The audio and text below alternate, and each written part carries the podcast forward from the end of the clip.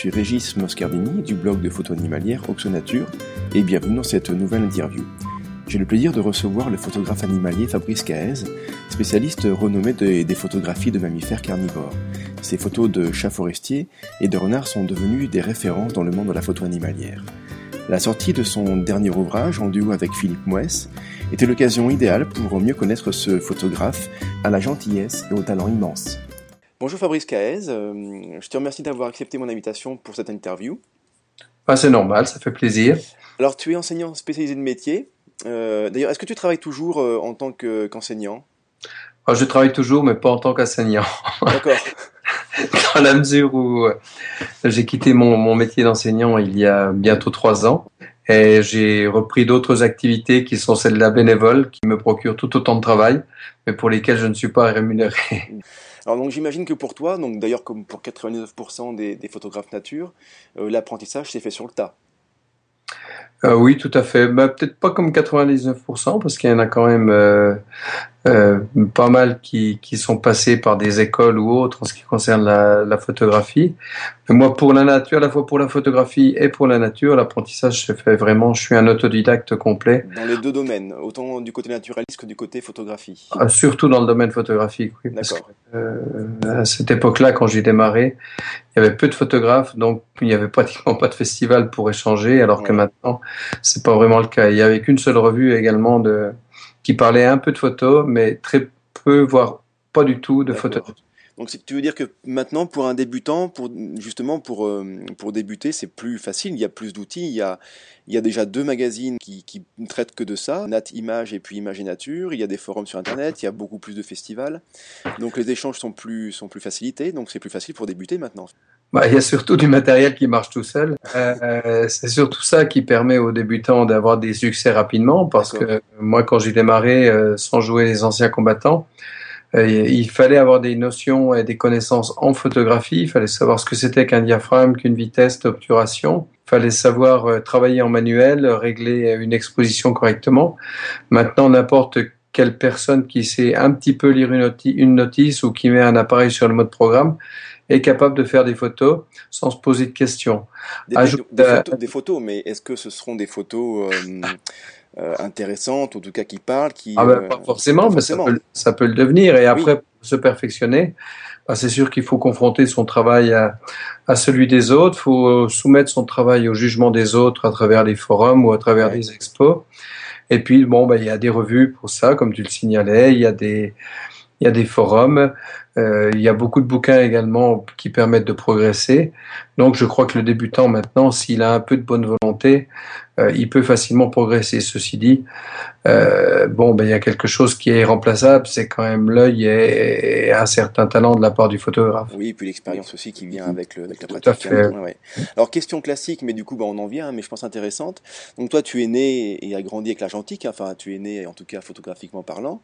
Le passage au numérique a-t-il changé pour toi ta façon de travailler et de photographier De photographier, non, mais de travailler, oui, bien sûr, parce que tout le temps que je passais avant euh, à trier des diapositives sur une table lumineuse, euh, je croyais que c'était déjà du temps euh, très long. Et en réalité, maintenant, avec le numérique, je passe encore plus de temps à trier des fichiers sur l'ordinateur. Plus de temps, mais tu en traites plus aussi, peut-être au passage d'ailleurs. J'en traite plus, malheureusement, parce que avant, avec la diapo, ça coûtait tellement cher qu'on limitait le nombre de prises de vue. Et puis maintenant, euh, le post-traitement est, est, quand même, malgré les progrès des appareils, est quand même indispensable pour optimiser une image, euh, pour la projection ou pour l'édition. Et donc, on passe énormément de temps à, à, toutes ces étapes. Je voudrais venir sur ton dernier ouvrage, hein, euh, donc, qui s'appelle Sous l'aile du temps, qui est sorti fin 2011, je me trompe pas?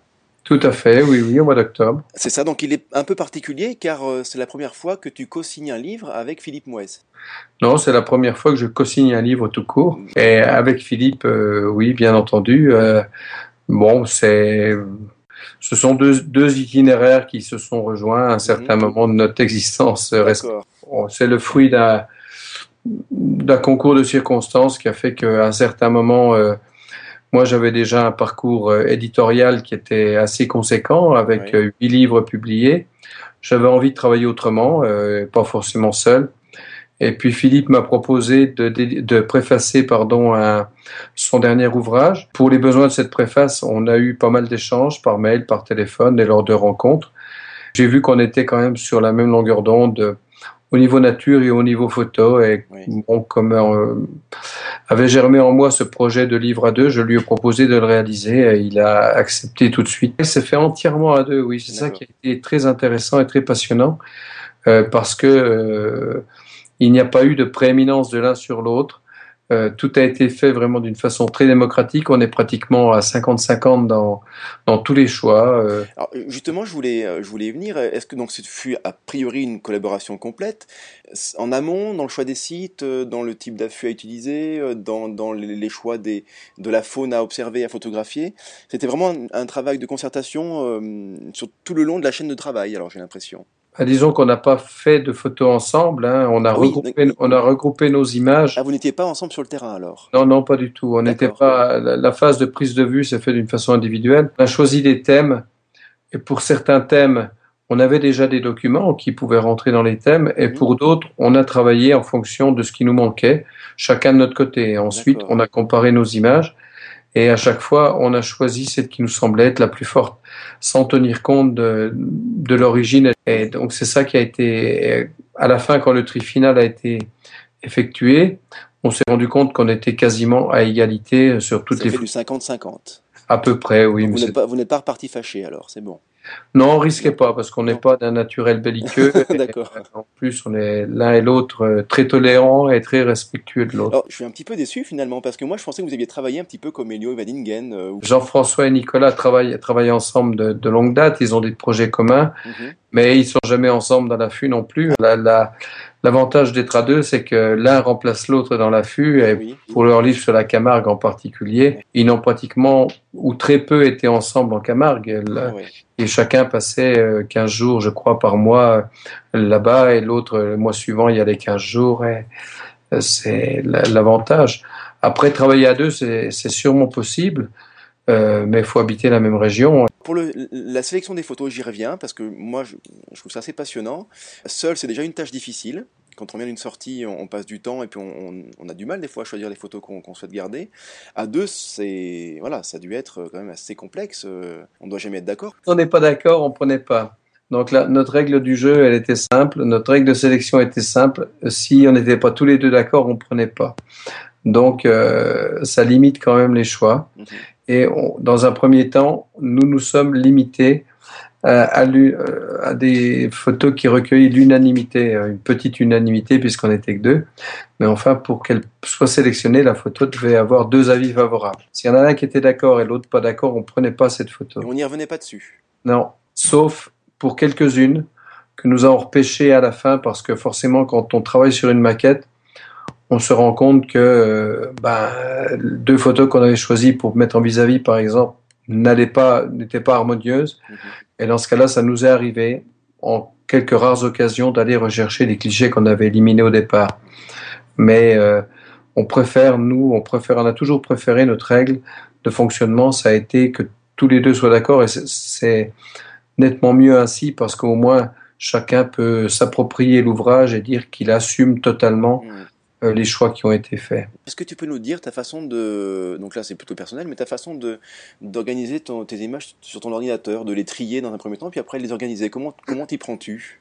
Bah, Je suis pas une, je suis pas un modèle loin de là parce que j'ai un pouvoir décisionnaire euh, qui est qui est qui est pas farouche. Et donc, je suis obligé de m'y prendre en plusieurs étapes. J'arrive pas, comme euh, d'autres photographes arrivent tout de suite à, à, sélectionner 10 images sur une carte mémoire de, de, de, de 200 ou 300 images. Moi, il faut que je m'y prenne à plusieurs fois. Et, donc, dans un premier temps, moi, je travaille en Nikon, donc euh, j'utilise le logiciel Nikon View pour faire le tri pour visionner mes images, je, rejette tout ce qui est mauvais techniquement, qui est mal cadré, qui sert à rien, qui est redondant avec ce que j'ai déjà. Ça, c'est le plus facile c'est le plus facile. Et ensuite, la deuxième étape, c'est de garder les meilleurs documents. Et là, on est obligé d'ouvrir les photos à, souvent à 100% euh, pour euh, bah, garder celle qui est la meilleure techniquement, qui a le piqué euh, le meilleur. Et ensuite, bah, je passe à une étape de, post-traitement où je, travaille quand même les meilleures photos dans, dans Nikon Capture cette fois. Et là, c'est là que se fait la véritable sélection et que je garde vraiment les tout meilleurs documents, ceux qui pourront être publiés un jour ou ceux euh, que je pense pouvoir euh, euh, vendre éventuellement parce qu'il y a quelque chose de particulier dans l'image. Alors, est-ce que tu prends des photos dans, dans l'optique de la d'une vente éventuelle, d'un livre ou d'une exposition, ou c'est plutôt au feeling, au, matin je me lève et voilà, le, temps est comme ça, donc je vais faire ça comme photo. Quelle est ton, ta stratégie à court terme en fait pour toi? Non, c'est les deux forcément, parce que je fais généralement des photos que j'ai envie de faire. Mais à côté de ça, je peux pas non plus passer à côté d'une photo dite euh, commercialement intéressante sans la mhm. faire.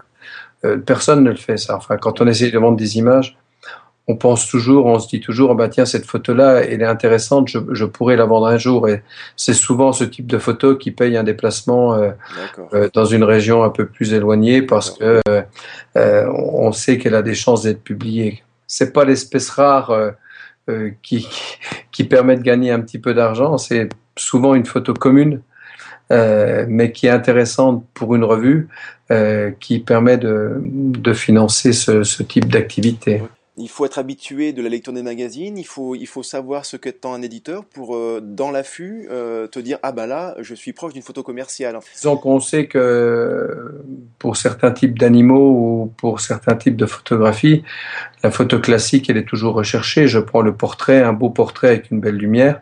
Ça marche. Euh, ça marche toujours. Parfois, c'est pas toujours le comportement qui est intéressant.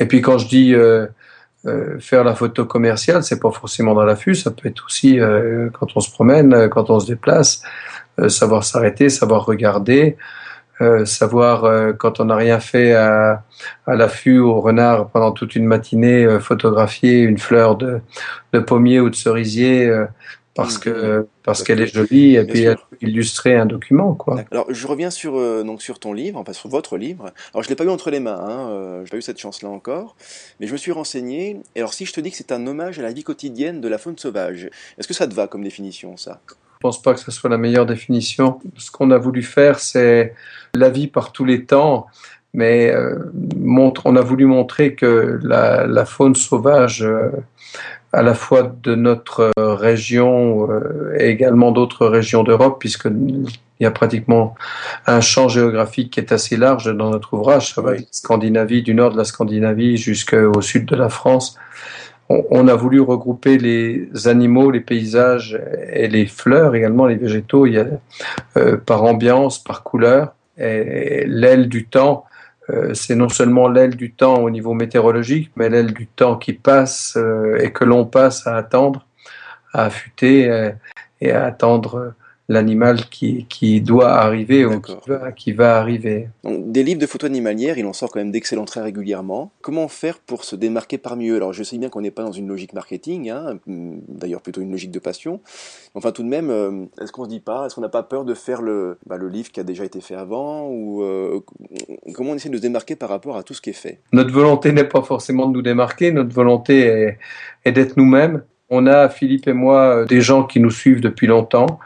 Euh, qui ont acheté ou qui achètent euh, tous nos ouvrages et qui aiment bien ce qu'on fait. On le sait par le retour de mail qu'on peut avoir ou les contacts qu'on a avec les, les lecteurs. En réunissant nos deux noms, on savait que on avait un potentiel également euh, intéressant en ce qui concernait les ventes et mhm. surtout notre souhait c'est de faire passer ce qu'on les photos qu'on aime faire et qu'on aime montrer, à savoir des ambiances. Notre photo, notre livre est surtout un livre d'ambiance avec des, des, couleurs et des ambiances très, euh, très particulières, la brume, le, brouillard, la pluie, la, la, neige qui tombe, la neige au sol, le givre, avec comme euh, dénominateur commun pratiquement pour toutes les photos des critères artistiques. Et c'est en cela peut-être, sans être présomptueux et en restant modeste, euh, que l'on essaye de se démarquer de ce qui peut se faire par ailleurs, parce que il y a certes beaucoup de livres qui sortent, mais je pense que tous euh, ne bénéficient pas de ce de cette vision artistique de la nature. Donc c'est vraiment un beau livre pour se faire plaisir, pour le plaisir des yeux, plutôt qu'un livre de connaissances. C'est exactement ça, c'est ce qu'on a voulu, c'est un, un, beau livre. Qui est-ce qu'il écrit le texte? On a tout fait à moitié-moitié. Ah d'accord, la même chose. 50-50 et même si ça n'avait pas été le cas, on ne le dirait pas parce qu'on on, on veut rester avec un livre à deux Et on a tout fait pour que le, le, lecteur ne sache pas qui a fait quoi. Alors je change complètement de sujet. Donc il y a bientôt les élections présidentielles. Euh, le futur président te nomme ministre de la Nature et de la Faune sauvage, ou en tout cas ministre de l'écologie, hein, pour faire quelque chose qui pourrait exister. Quelle serait ta première décision? Oh, ma première décision, si j'étais ministre de la, de la, Nature et de la Faune sauvage, euh, ce serait sûrement euh, au niveau de, de, la liste des espèces chassables et j'aimerais bien abolir le terme de nuisible. Voilà. Si on veut te rencontrer, quelle est ta prochaine expo? Ah ça, ça, tombe, ça tombe, très mal parce qu'on vient de. Ma dernière expo, c'était avant-hier, donc lors du festival Nature Image dans les Vosges. Voilà. Et euh, maintenant, j'ai décidé de faire un break, un break euh, sûrement de plusieurs mois, euh, parce que ça fait quand même deux ans maintenant que j'ai que je j'ai sorti deux livres en deux ans, mhm.